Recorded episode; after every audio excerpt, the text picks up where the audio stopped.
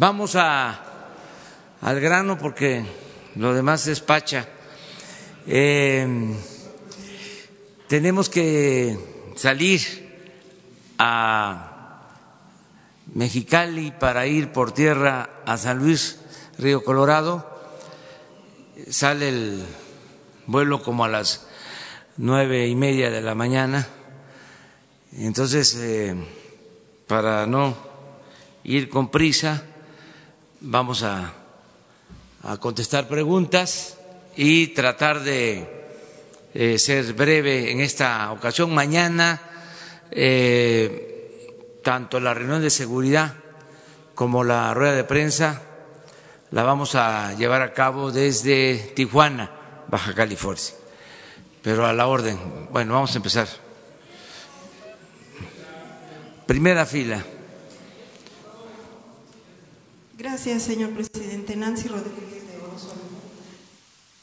Presidente, eh, la semana pasada usted mencionó en dos ocasiones al ingeniero Carlos Slim. Eh, eh, quería comentarle que lo entrevistamos y efectivamente está muy convencido de que se puede lograr el 4% de incremento. Y la verdad es de que notamos un Carlos Slim pues muy contento, muy entusiasta hasta bromista con nosotros. Entonces, eh, yo básicamente le quiero hacer dos preguntas en base a él.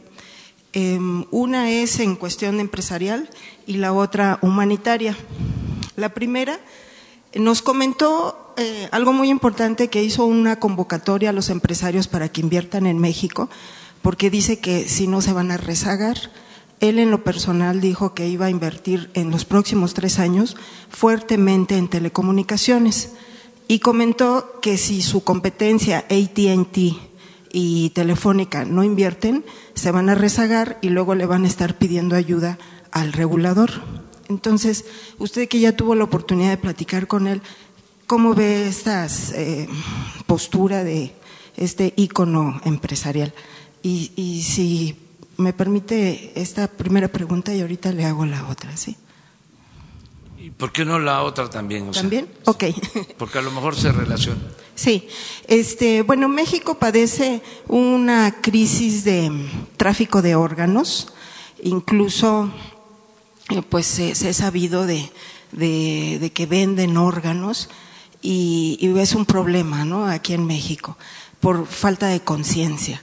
Entonces nosotros desde hace dos años eh, platicamos con la familia Slim para hacer un foro sobre donación de órganos. Lo que pasa es que para cruzar agendas, pues no ha sido posible, ¿no?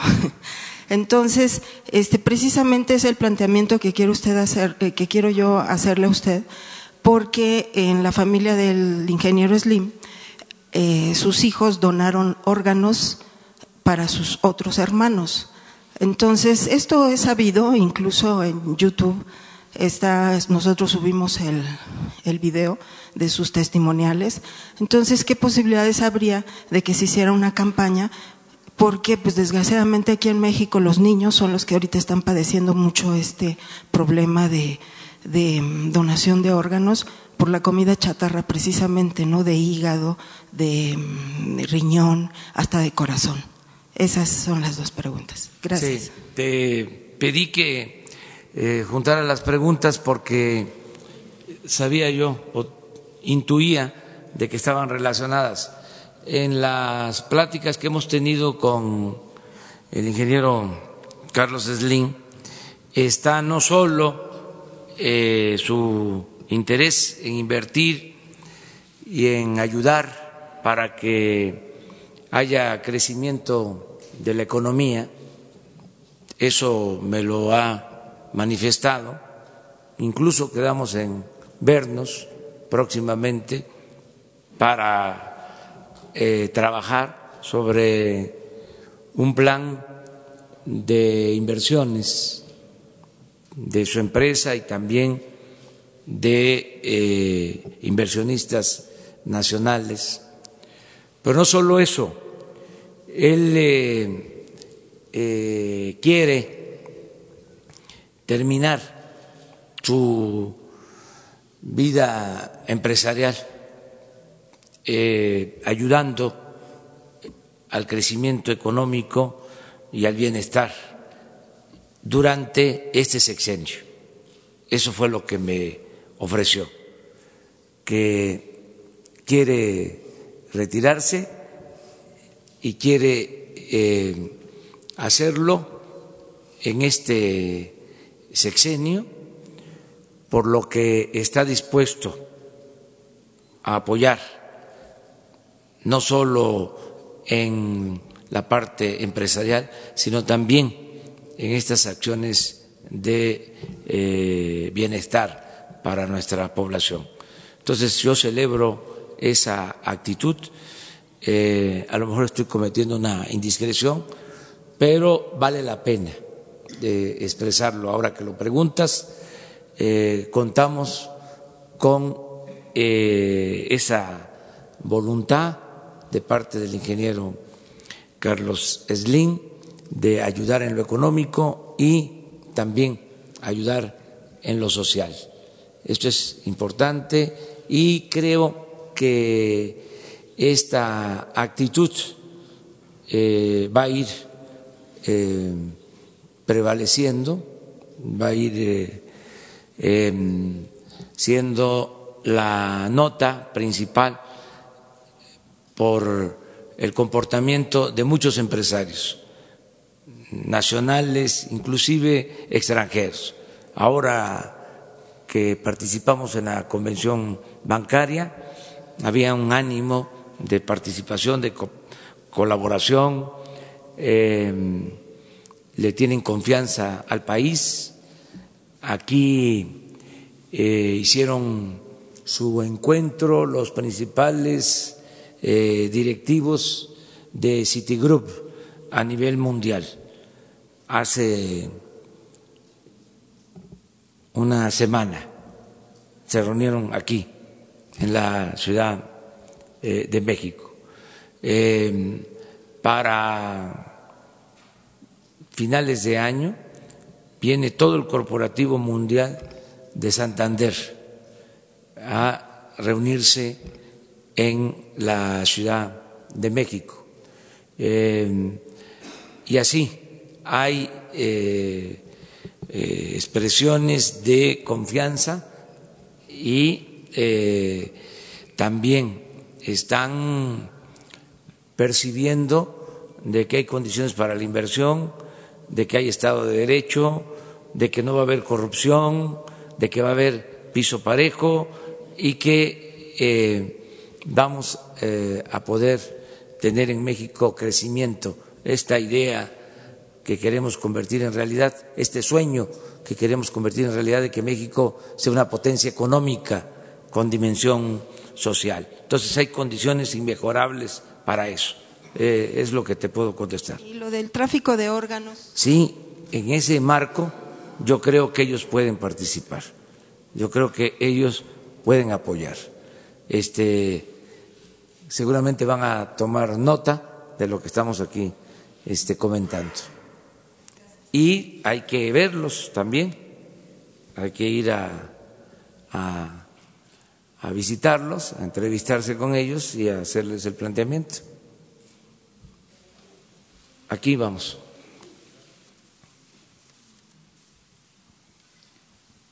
Buenos días, presidente Daniel Blancas de Crónica. Señor, estuvimos eh, revisando los contratos o más bien los procesos de licitación de eh, los siete gasoductos que están paralizados y que ya hemos eh, referido varias veces en esta conferencia y descubrimos que eh, se utilizó una figura que se solía utilizar mucho en esos tiempos, una figura de testigo social o observador social para avalar, digamos, la pulcritud de los procesos y de los contratos. En seis de los siete casos de estos gasoductos se utilizó eh, como respaldo, eh, digamos como aval moral a transparencia mexicana. Eh, la pregunta es, primero, si usted, el gobierno, seguirá utilizando esta figura que se utilizaba en, en ese entonces para, porque de hecho Transparencia Mexicana concluyó que los contratos de estos gasoductos habían sido pulcros, se habían ajustado al Plan Nacional de Desarrollo, al Plan Nacional de Infraestructura y eh, incluso se ajustaban a la política de bajar el precio de los energéticos, es decir, un aval por completo a estos contratos y a estos procesos de licitación.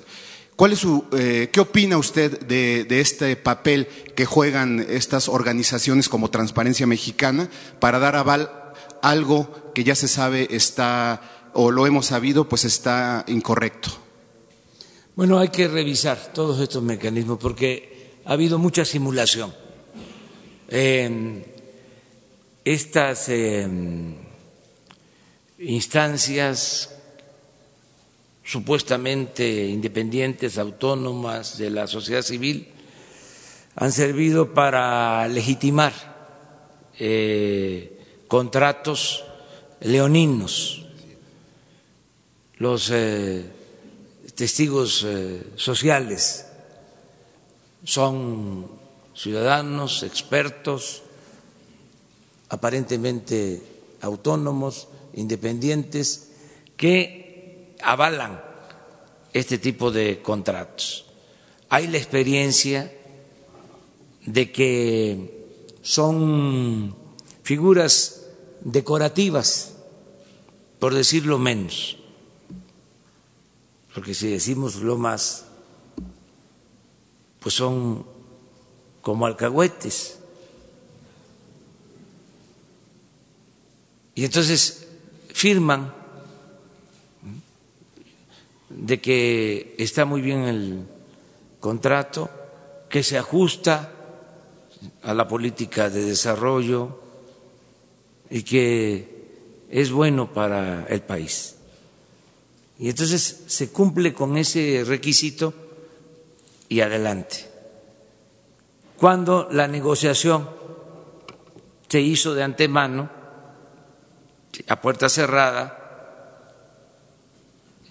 y eh, con influyentismo y con corrupción de por medio. Hay antecedentes sobre esto. Entonces sí vamos a revisar todos esos procedimientos. O sea, terminar con la simulación. Además, a los testigos sociales se les paga, cobran. Es una especie de soborno. Lo digo con todo respeto y no quiero generalizar, pero ya es tiempo de hablar con claridad sobre las cosas, ¿no? Entonces sí tienes toda la razón. Este, imagínense esos contratos. Lo expliqué, lo vuelvo a decir. Si eh, se estimó que la construcción de un gasoducto iba a costar mil millones de dólares, se termina pagando hasta ocho mil millones de dólares. Además de que es un abuso, aún este, incluyendo el costo del financiamiento, lo más eh, eh, inaudito es de que el gasoducto no pasa a ser propiedad de la Comisión Federal de Electricidad, de la empresa que paga la construcción del gasoducto, sino se queda como propiedad de la empresa que construye el gasoducto. Eso no creo que exista en ningún país del mundo. Porque eso es más que corrupción. Entonces, avalar de que ese contrato es este bueno para la nación, pues es una falsedad. Entonces, tienes toda la razón, todo esto se está revisando. Al mismo tiempo, no queremos eh, escándalos eh, no queremos que digan que estamos rescindiendo contratos, que estamos incumpliendo con compromisos de los anteriores gobiernos. Estamos haciendo un llamado a las empresas a que eh, haya una renegociación y que sea voluntario de parte de ellos, porque de lo contrario significa la quiebra de la Comisión Federal de Electricidad. ¿Y ha notado apertura de estas empresas para...? Sí, porque eh, están conscientes de que fue eh, algo desmedido, sin límite.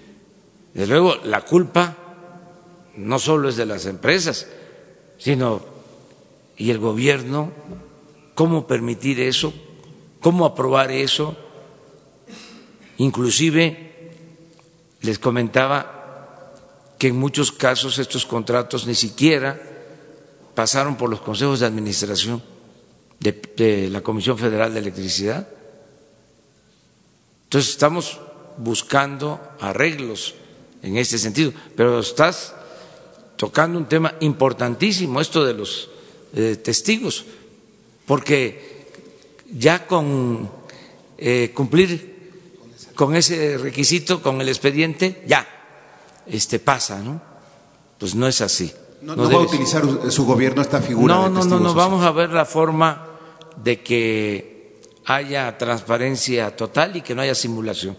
Bueno, y la segunda pregunta, presidente, es si ya recibió el reporte de la Secretaría de Comunicaciones y Transportes sobre estas empresas con un perfil muy específico que habían comenzado a cometer abusos o a cobrarle a los jóvenes que no tienen empleo ni trabajo.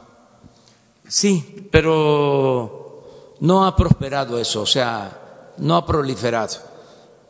Son casos muy aislados el programa de Jóvenes Construyendo el Futuro va adelante. Aprovecho para decirle a la gente de que no se tiene que pagar nada. Decirle a los jóvenes que ellos eh, se inscriben, eh, escogen su tutor, que puede ser un maestro mecánico, electricista, un comerciante, un empresario, tienen su, su tutor, se inscriben y reciben 3.600 pesos mensuales, mientras se están capacitando para el trabajo.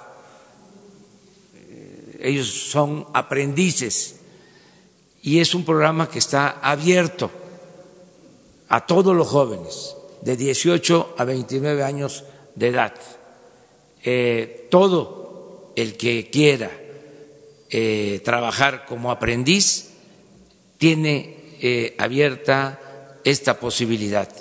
Lo único es conseguir al tutor o pedirles a quienes tienen una profesión, quienes tienen un oficio, que nos ayuden, que ellos conocen a jóvenes de sus familias, conocen a jóvenes de sus calles, de sus cuadras, de sus eh, colonias, de sus pueblos, de sus barrios que no tienen actividad, que no tienen trabajo, que nos ayuden, que los llamen, que les digan te voy a enseñar, vente aquí al taller, vente a la tienda, eh, vente al despacho de contabilidad, al despacho jurídico, aquí vas a aprender este, el oficio, la profesión, eh, y vas a recibir los 3.600 pesos mensuales para que eh, te ayudes y te encamines por el sendero del bien para que no eh, tengas la tentación de tomar el camino de las conductas antisociales. Además, para que se le tome cariño al trabajo, que es eh, algo sagrado, el, amor, el eh, afecto por el trabajo, por lo que, lo que uno hace este, todos los días, eh, ya sea trabajo físico o trabajo este, intelectual.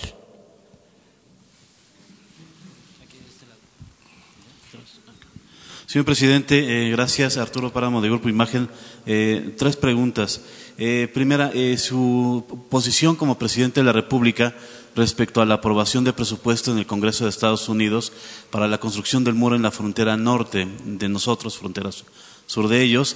esto, pues, evidentemente va en contra de la postura de usted de tener un, acuerdo para mejorar el cruce de los migrantes, mejorar las condiciones de todos los que van hacia este país. Eh, la segunda, señor, eh, hubo otra vez eh, una toma clandestina en Tlahuelilpan, están las imágenes de la fuente de gasolina, hubo otra en Axapusco, en el Estado de México.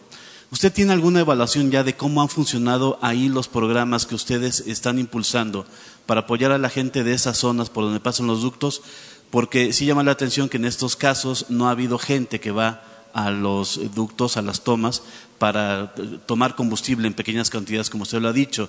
¿Hay alguna evaluación ya de si han estado funcionando ya de alguna manera estos programas a la gente, ya la benefician directamente?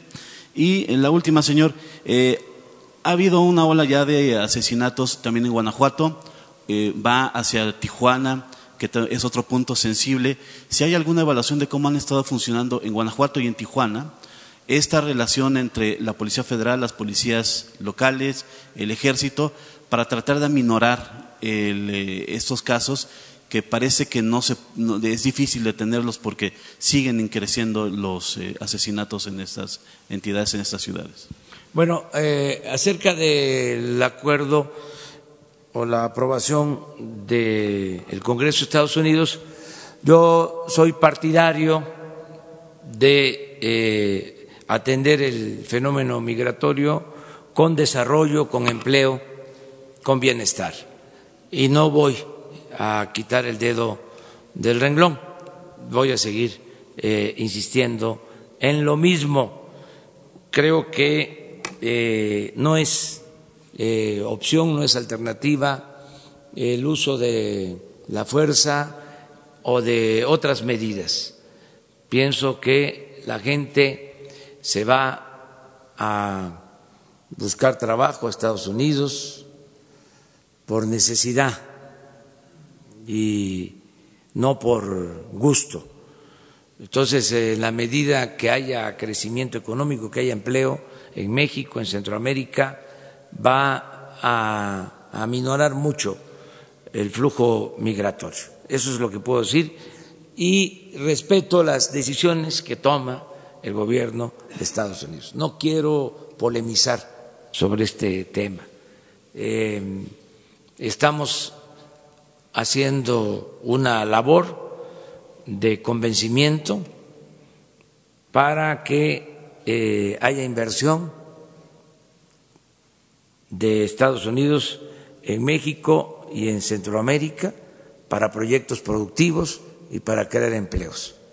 Eh, no quiero meterme en otro tipo de eh, asuntos. Eh, pensamos que debemos de cuidar la relación con el gobierno estadounidense, que debe ser siempre una relación de amistad y de respeto mutuo hasta ahí este, eh, dejo el tema. Eh, acerca de los ductos, miren, hemos logrado reducir mucho el robo de combustible y no solo se roban mucho menos. hoy el reporte es que se robaron seis mil barriles ayer de los ductos, pero se robaban ochenta mil.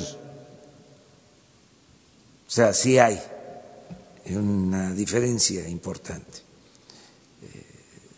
Si esto se traduce en dinero es una buena cantidad.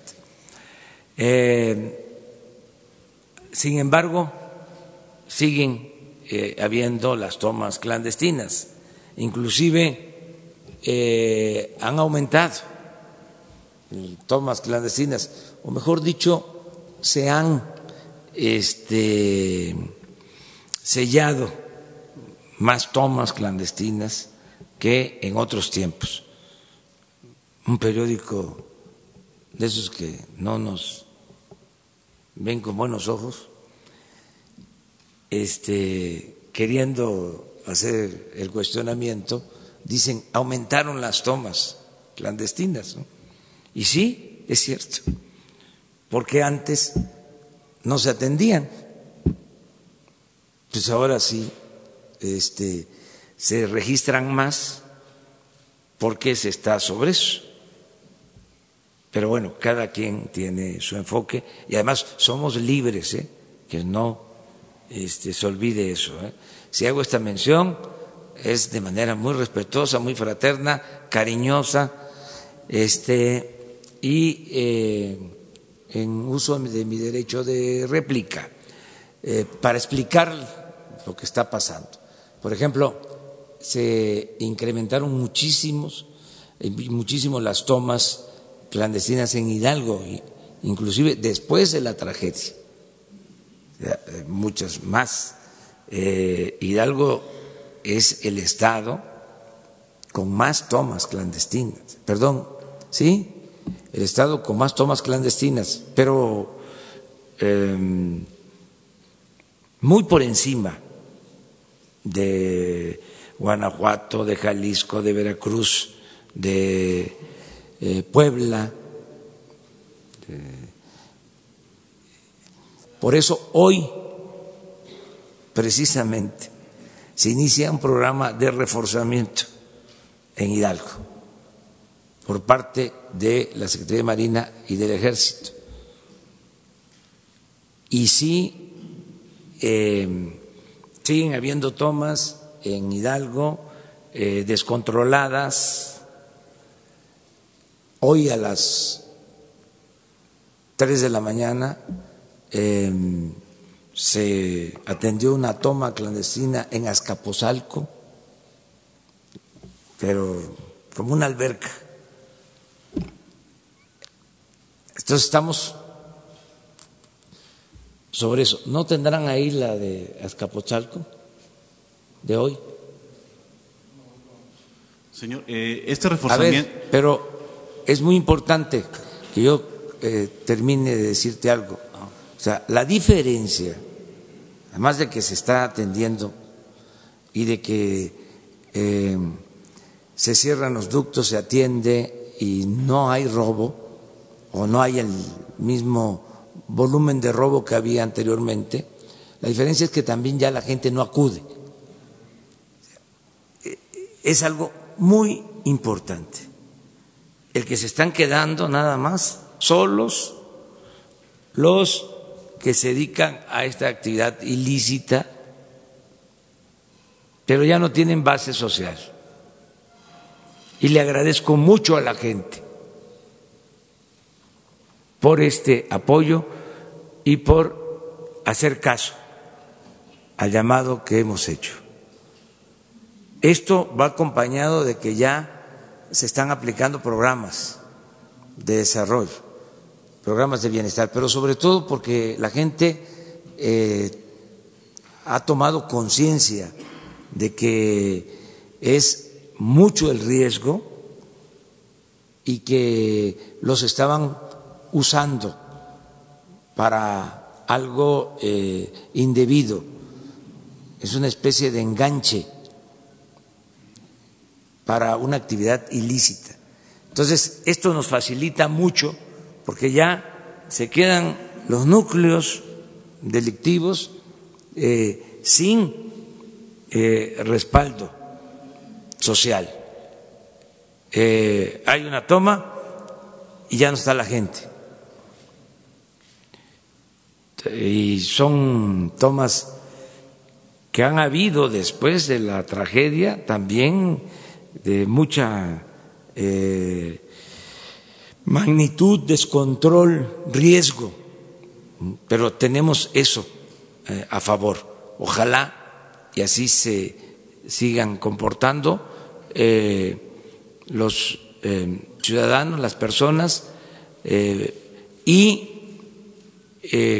con el compromiso de que todo el que necesite apoyo para trabajo, para que haya bienestar, que no tenga necesidad de dedicarse a esta actividad, que acuda, que nos busque, que es un derecho que tienen, el derecho al trabajo y a una vida digna. Es un derecho, o sea, no es pedir eh, una dádiva. ¿El reforzamiento, señor presidente, es personal adicional o es de los que ya están sobre los ductos redirigirlos allá? Adicional a estos ductos, por ejemplo, en el caso de Hidalgo, eh, casi el doble de personal, porque ya es básicamente para eh, evitar que estas bandas eh, sigan actuando pero ya es distinto completamente. Y lo tercero que me preguntaste. La ola de asesinatos en Guanajuato y también lo de Tijuana, que también es otro punto eh, sensible. Vamos mañana a Baja California, vamos a informar sobre el plan que se está aplicando en Tijuana eh, y en Guanajuato y en otras ciudades. Quiero decirles que todavía, ¿sí está? A ver. ¿Es de qué horas de la? Cuatro de la mañana. Es Escaposalco.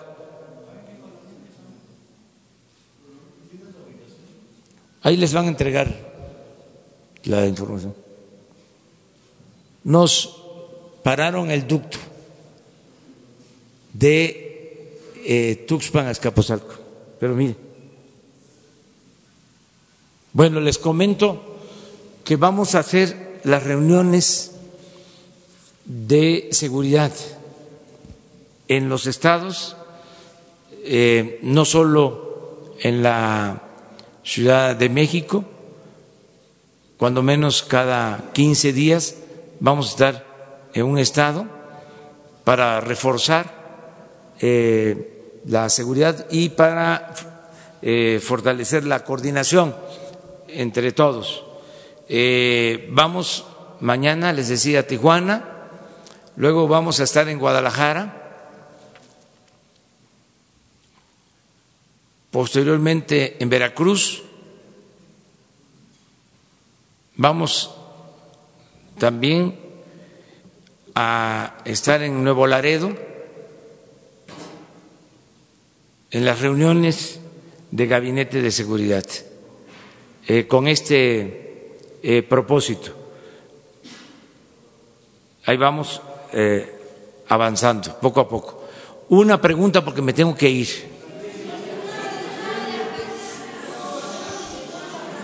¿Mande? Ah, de Tijuana. Pues voy mañana para allá. A ver, pues vamos a dejarle a la compañera de Tijuana y luego a ti. Sí, sí. A Gracias. A ver. Gracias, gracias, señor presidente. Yo soy Lourdes Maldonado, eh, vengo representando al semanario Séptimo Día con 13 años de existencia. Y vengo justamente de la ciudad de Tijuana. No sabíamos, yo no sabíamos que usted iba a Tijuana mañana, pues sino también allá lo hubiera esperado. Bueno, en Tijuana hay muchas preguntas, señor, sobre todo porque se trata de una de las ciudades más dinámicas del norte del, país, del noroeste, justamente. Y entre, para, para, apoyar ese dinamismo y ese crecimiento, pues mucho se habló, porque así están en su programa, del apoyo a esa ciudad, en el sentido de la zona libre, para que se mejore todo el comercio, crezcan las empresas y que la industria maquiladora siga siendo parte del, Producto Interno Bruto más alto que hay el país. En Tijuana no hay desempleo ni en esa parte, precisamente por el apoyo de la industria maquiladora. Pero sobre la zona libre, pues todavía los ciudadanos no vemos los beneficios, porque no sabemos cómo funciona.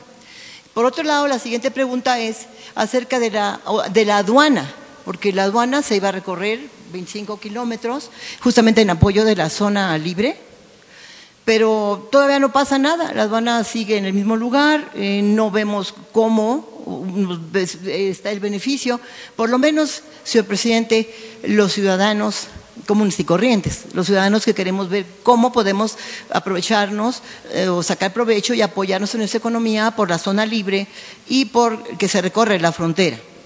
Por otro lado, el huachicoleo, allá sí se da, pero no es el huachicoleo que se conoce como se ha manejado aquí, sino que es el empresarial organizado, porque es muy común que en la mayoría de las gasolineras no nos den los litros completos. Entonces, ¿de qué nos sirve que haya bajado un poco la gasolina si es una práctica común entre los empresarios? Entonces le, llamamos huachicoleo empresarial.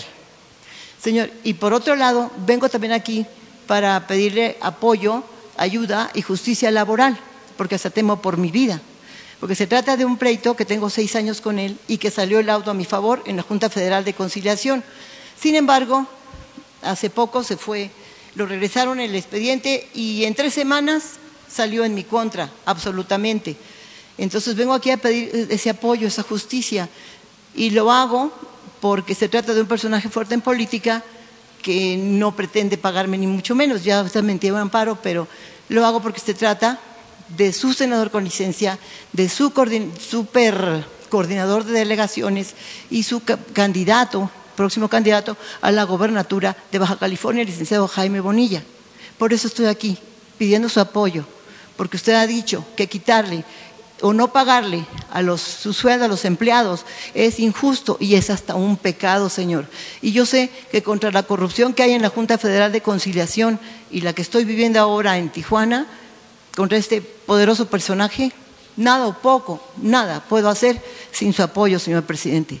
Muchas gracias. Sí, mira, sobre lo último, eh, le voy a pedir a Jesús Ramírez, que es el coordinador de comunicación social, que te atienda, que te apoyen este, para que se pida justicia, que no haya influyentismo, que se actúe en el marco de la ley.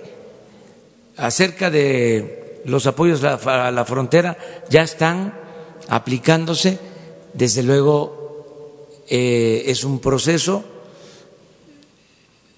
Los eh, técnicos de Hacienda eh, creo yo que pusieron demasiados requisitos, entonces dificultaron el que el apoyo em, se aplique mejor.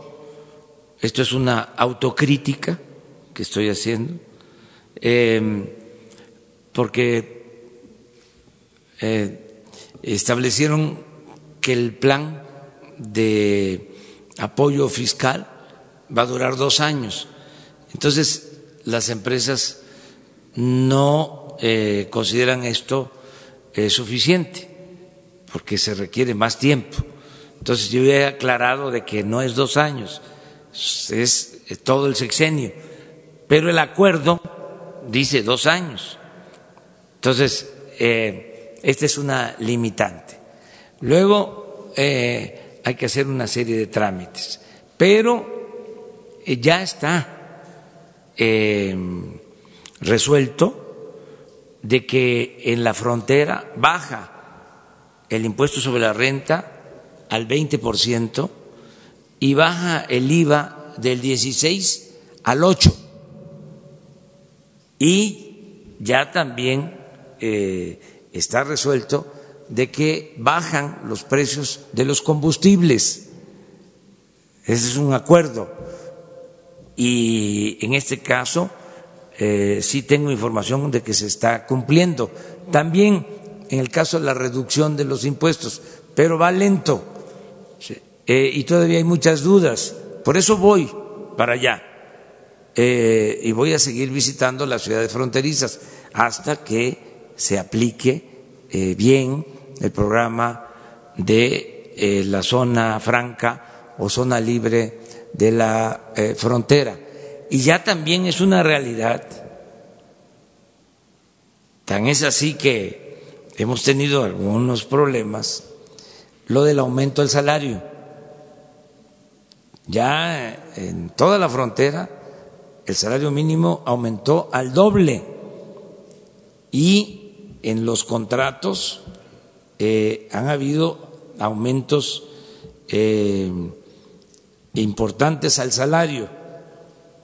Por eso eh, estoy llamando a los trabajadores a que se tenga en cuenta que no se puede de un día para otro, de la noche a la mañana, recuperar todo lo que perdió el salario en la larga noche del periodo neoliberal, porque en 36 años el salario eh, mínimo perdió el 70% de su poder de compra. Fue de estos saldos eh, completamente eh, negativos, eh, atroces, como muchos otros. Pero entonces, por primera vez en 36 años aumenta el salario considerablemente. En 36 años nunca había aumentado el salario, como en este año. Entonces, tenemos que ir poco a poco porque también eh, si eh, no eh, cuidamos a las empresas, afectamos las fuentes de trabajo. Entonces, tiene que ser un proceso ascendente de recuperación de la pérdida del poder adquisitivo del salario, pero gradual, racional, para que no nos afecte en inflación, que no se ahuyente la inversión, que no se afecte la economía nacional. Entonces, eso es lo que estamos haciendo, poco a poco. Señor presidente, buenos días y muchas gracias por atendernos el día de hoy a todos los compañeros periodistas. Yo soy Pedro Ferriz de Estrella TV, de los Estados Unidos. La libertad de un país, señor presidente, es medida en cierto modo por el desempeño periodístico que se puede tener que usted lo ha nombrado varias veces en la libertad que se tiene. En lo que va de su mandato han matado a seis de nuestros compañeros, dos de ellos en Veracruz, lamentablemente. Hoy yo me encuentro con una realidad en la que el Poder Ejecutivo nos llama a muchos de la prensa, a los medios FIFIs. Y yo vengo aquí, muchos así nos consideran, y a mí, a mí, en lo personal, me lo dicen, yo nunca he recibido un peso de nadie, y vengo aquí con la cara en alto a decírselo a usted y a todos los que venos aquí. Yo creo que debemos de parar esta confrontación entre fifís y no fifís, señor presidente, y empecemos a buscar la forma en trabajar por un México mejor, por dejarnos de confrontaciones que son históricamente inconvenientes e innecesarias y que podamos unir esfuerzos, porque mire, señor presidente, yo sería el más feliz de poder estar de acuerdo con todo lo que dice, pero creo que la prensa no está aquí para estar de acuerdo con todo. Estamos aquí para apoyar y para representar al pueblo y yo creo que debemos de dejarnos entre fifís y no fifís y trabajar en conjunto por el país. Y vengo aquí a hacerle la pregunta directamente, a, preguntarle, ¿podemos parar con esta confrontación y empezar a trabajar a favor de México? Muchas gracias. Sí, señor presidente. Y este, que tengan ustedes siempre Em, muy presente que jamás vamos nosotros a atentar contra la libertad de expresión. Tan es así que tú estás aquí con toda la libertad haciendo tu planteamiento. Esto no, esto no se hacía antes. Yo no sé cada cuándo tenían eh, ruedas de prensa los anteriores presidentes. Sí, sí, este, aquí no, aquí es abierto, es diálogo circular. Y eh, no hay rencores, no hay odios, eh, es el ejercicio de nuestro derecho de réplica. Antes, como no tenía autoridad moral el gobernante, no tenía autoridad política. Si no se tiene autoridad moral, no se puede tener autoridad política. Cualquier eh, periodista eh, lo ninguneaba y no podía responder porque le sacaban sus este, asuntitos, sí. Entonces yo eh, tengo autoridad moral. Entonces, por eso, cuando eh, estoy viendo que hay una actitud tendenciosa de la prensa, porque eso no tiene nada que ver con la polarización, siempre ha existido una prensa conservadora, una prensa fifí. Yo no inventé lo de fifí. No, no, no. Se usó para caracterizar a quienes se opusieron al presidente Madero. Sí, este, los fifís fueron los que quemaron eh, la casa de los Madero. Los fifís fueron los que hicieron una celebración en las calles cuando asesinaron atrozmente a Gustavo Madero, cuando los militares lo sacrificaron, que es una de las cosas más horrendas y vergonzosas que ha pasado en la historia de nuestro país. Salieron los fifís a las calles a celebrarlo y había toda una prensa que apoyaba esas posturas. Entonces, ¿qué son al final los fifís? Pues son fantoches, este, conservadores, todos, hipócritas, doble cara. Entonces, decir eso este, no debe de ser. ¿Mande? ¿Cree que, eso es la prensa, que sea doble cara, hipócrita, malintencionada la prensa mm. de esa forma? O sea, ¿cree que. La, prensa mexicana tenga eh. que tener esa parte de ser fifí? Existe, existe. O, será que nada más no está de acuerdo? No, no, no, no, no. Hay las dos cosas. Pero además, si es prensa fifí y si es conservadora, y si hace cuestionamientos sin ton ni son, tienen derecho. ¿Sí? Es garantizar el derecho a disentir. Pero, sí, yo tengo también el derecho de expresarme, de manifestarme. Y que no se entienda que es una cuestión de odios, de rencores. No, es decir, fuera máscaras. ¿sí? No eh, aparentes ser liberal, independiente, libre, cuando eres un conservador que estás defendiendo a grupos de intereses creados y que estás al servicio de los que no quieren que en el país haya un cambio, que fuiste siempre aplaudidor, que quemaste incienso a los que se dedicaban a saquear a México. Entonces, es muy importante. Espero que no lo diga de forma personal. Porque no, no, no, no, no, no, no, no, no, no, no, no, no estoy generalizando. Yo te respeto mucho a ti. Y además, ¿sabes qué? Más, qué bien que haces este planteamiento y que lo hagamos permanentemente. Pero sí, de verdad, no existe eh, odios, no es este una eh, consigna, es ventilar las cosas. Ayer, por ejemplo, eh, contestó el gobierno de España sobre una este, carta que enviamos, que dicho sea de paso, no dimos a conocer, como ellos sostienen,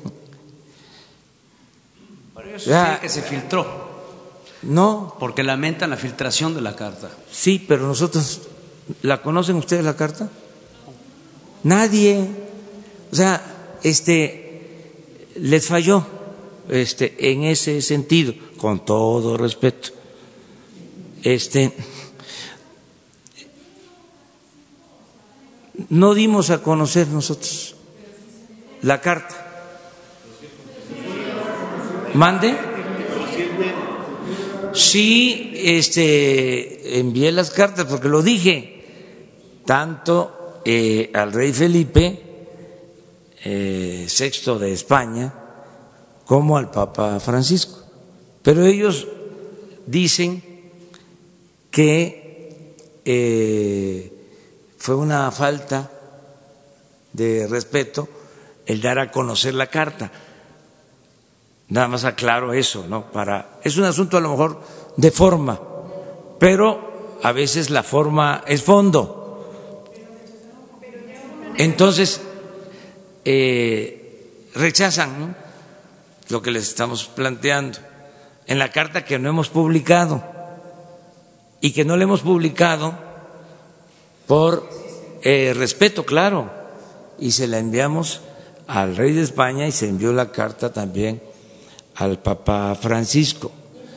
Y no dimos a conocer eh, las cartas pues, por respeto eh, a que eh, ellos tuvieran el tiempo de revisarla, de analizarla y luego darnos una respuesta. Pero ¿qué es lo bueno de esto? Que nos hace eh, recordar, es eh, avivar nuestra memoria histórica. Eh, en el periodo neoliberal no querían ni siquiera que reconociéramos nuestra historia. Hasta negaban eh, los pasajes históricos más importantes. Bueno, quitaron el civismo en la impartición de la educación. Entonces, nosotros no, nosotros sí nos importa la memoria histórica.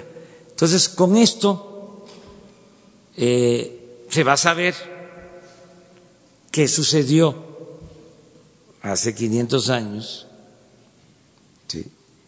cómo se dieron los hechos, si hubo agravios o no hubo agravios, si como estamos planteando es eh, necesario pedir perdón y comenzar una etapa nueva de reconciliación, de hermandad.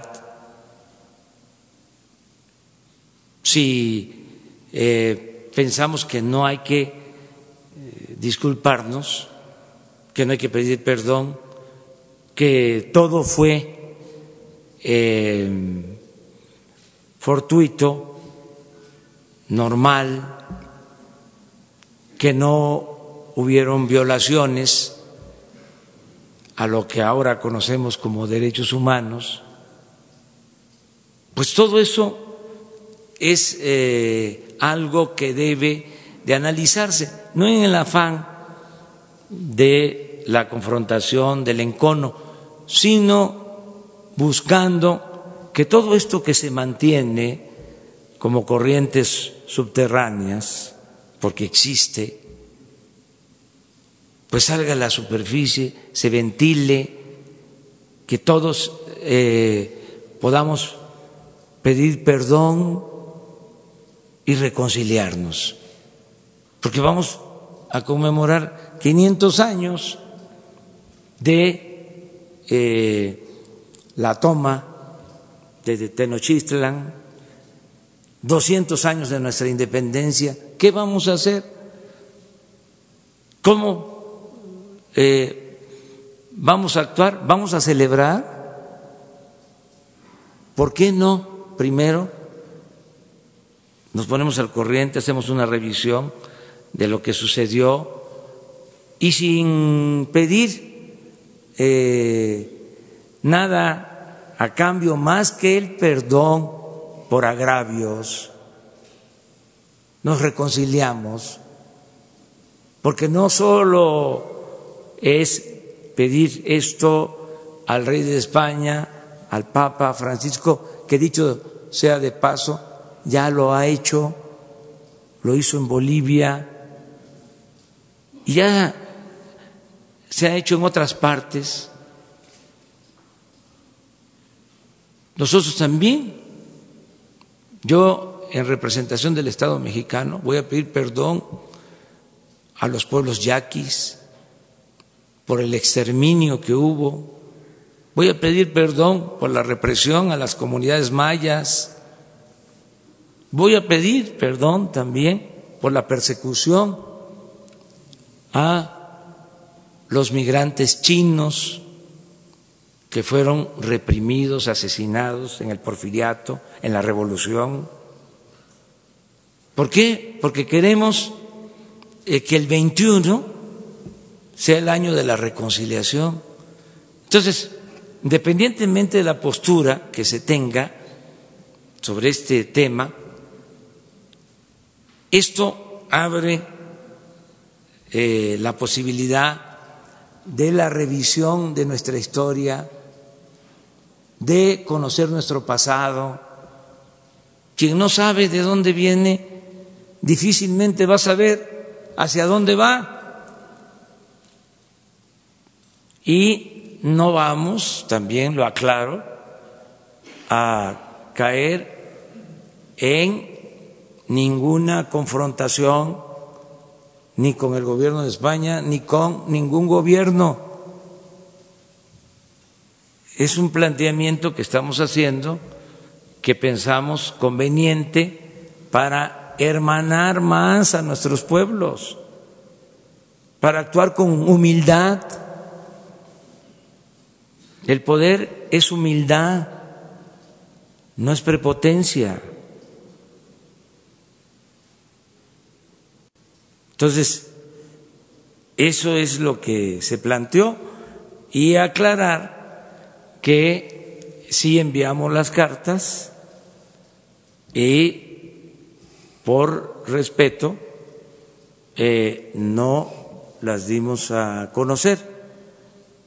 Eh, y no lo vamos a hacer hasta eh, que se considere prudente por respeto a eh, el gobierno español y por respeto a el Papa Francisco. Ahora si este ellos quieren dar a conocer la carta, pues también están en su derecho, pero lo que queremos es ver si se puede integrar un grupo conjunto para hacer una relatoría de lo sucedido y a partir de ahí, de manera humilde, aceptar nuestros errores y pedir perdón y reconciliarnos entre todos. Ese es el planteamiento.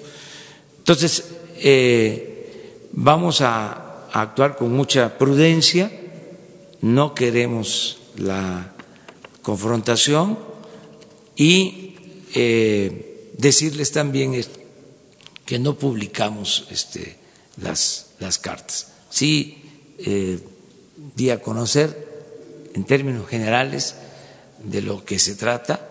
Son cartas amplias, este, fundadas eh, en hechos eh, históricos. Pero vamos a, a, esperar a ver cómo se van desenvolviendo las cosas. Tenemos tiempo porque eh, estos actos de conmemoración se van a llevar a cabo en el 2021.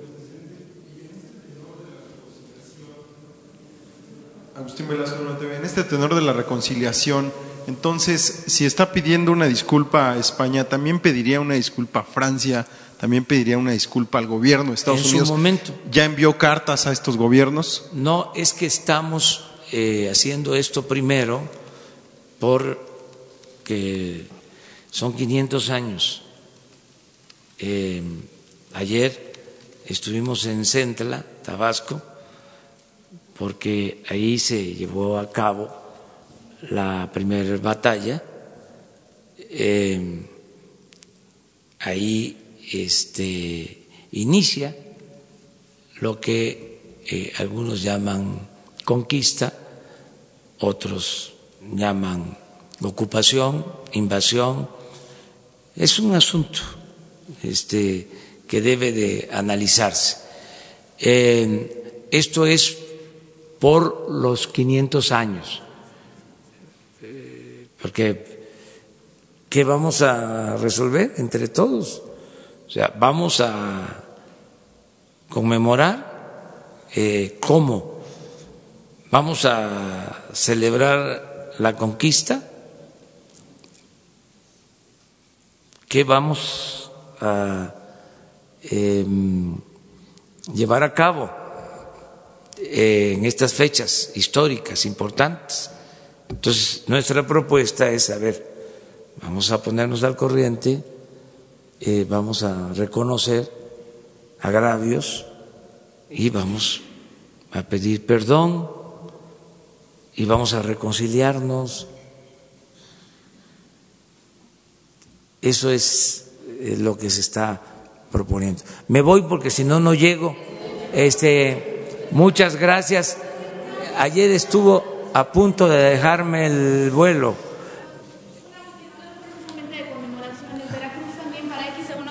Claudia Pérez. Para Veracruz también está por celebrar la conmemoración de los 500 años de la fundación. ¿Ya recibió usted eh, una invitación formal y de ser así, va a participar en estos festejos? ¿Y cómo sería su participación también? Es que es parte de lo mismo. No puedo participar en un festejo como jefe del Estado mexicano hasta que eh, no resolvamos este asunto.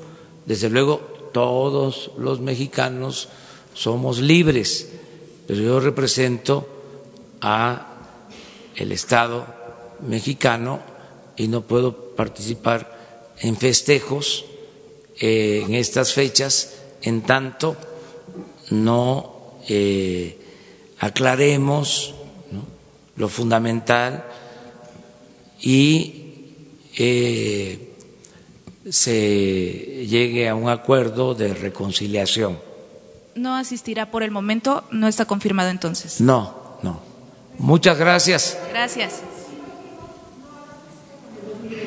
¿No habrá qué? No, sí, porque nosotros logramos nuestra independencia, este, y se logró la independencia gracias a dos eh, héroes excomulgados. O sea, los héroes de nuestra patria fueron excomulgados. Entonces, ¿por qué no eh, perdonar eso? Pero no habrá conmemoración sobre los 500 años si no hay Sí, un perdón expreso. nuestra independencia, claro. Este es otro asunto, es buscar la forma de que lo hagamos en el marco de un acuerdo general de la reconciliación, ¿sí? Eh, para ver hacia adelante. ¿Se pone en riesgo la relación bilateral México-España No, con no, esta no, petición? para nada. No se pone en riesgo. Esto es un asunto de voluntades y de conciencia de cada quien. Gracias.